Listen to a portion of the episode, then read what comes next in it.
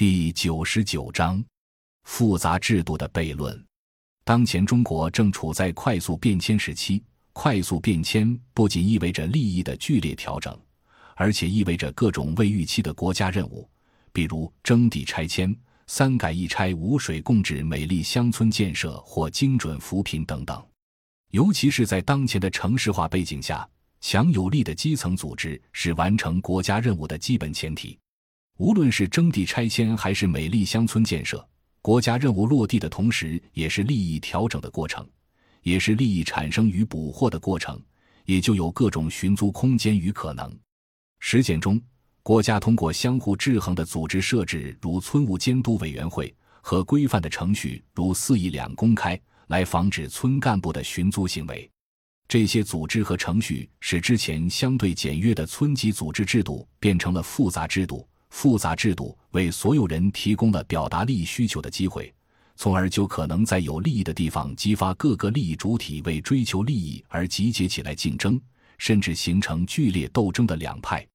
这样的剧烈斗争体现在村级选举的村干部人选上，两派相互斗争。成事不足而败事有余，从而形成村级治理的僵局，并影响国家任务的完成。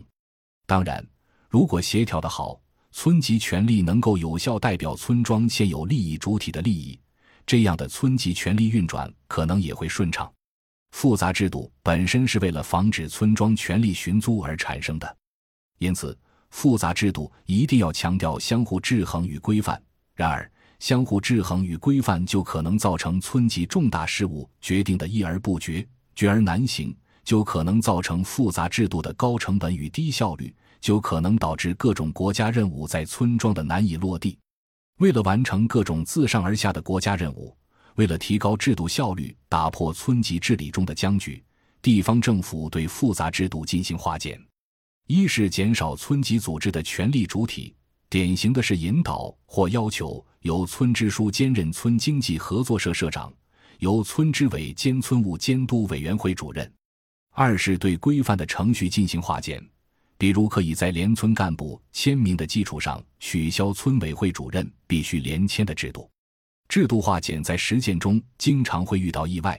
比如村民代表会议拒绝选村支书当合作社社长。或村民代表会议拒绝选村支委当村务监督委员会主任，村庄中的一派甚至可能通过参加村民代表竞选来架空村支部与村委会。制度越复杂，制度规定越清晰，就越是为村庄中的一些利益主体寻找制度漏洞以达到自己目的提供了可能，并且越是规范的制度，越是低效及难以调整。在当前中国快速发展与变迁的过程中，这些规范、清晰且复杂的制度就越是可能沦为各方利益主体无序利益博弈的工具。地方政府为了解决村级治理中出现的僵局，就不得不允许各种不规范的甚至私人性的非正式制度替补上来。结果就是，越是规范、正式、复杂的制度，越是可能造成各种不规范非正式制度的引入。比如，《五亿决策法》和村级权力清单三十六条要求，村庄所有重大事项都必须经由二十三村民代表签字同意，从而极大的提高了村民代表的重要性。村民代表选举激烈竞争，成为二零一七年鄂县村级换届中的重要现象。乡镇干部为了防止村民代表会议架空村两委，防止村民代表阻止如征地拆迁等国家任务的落地。而不得不想方设法的操控选举，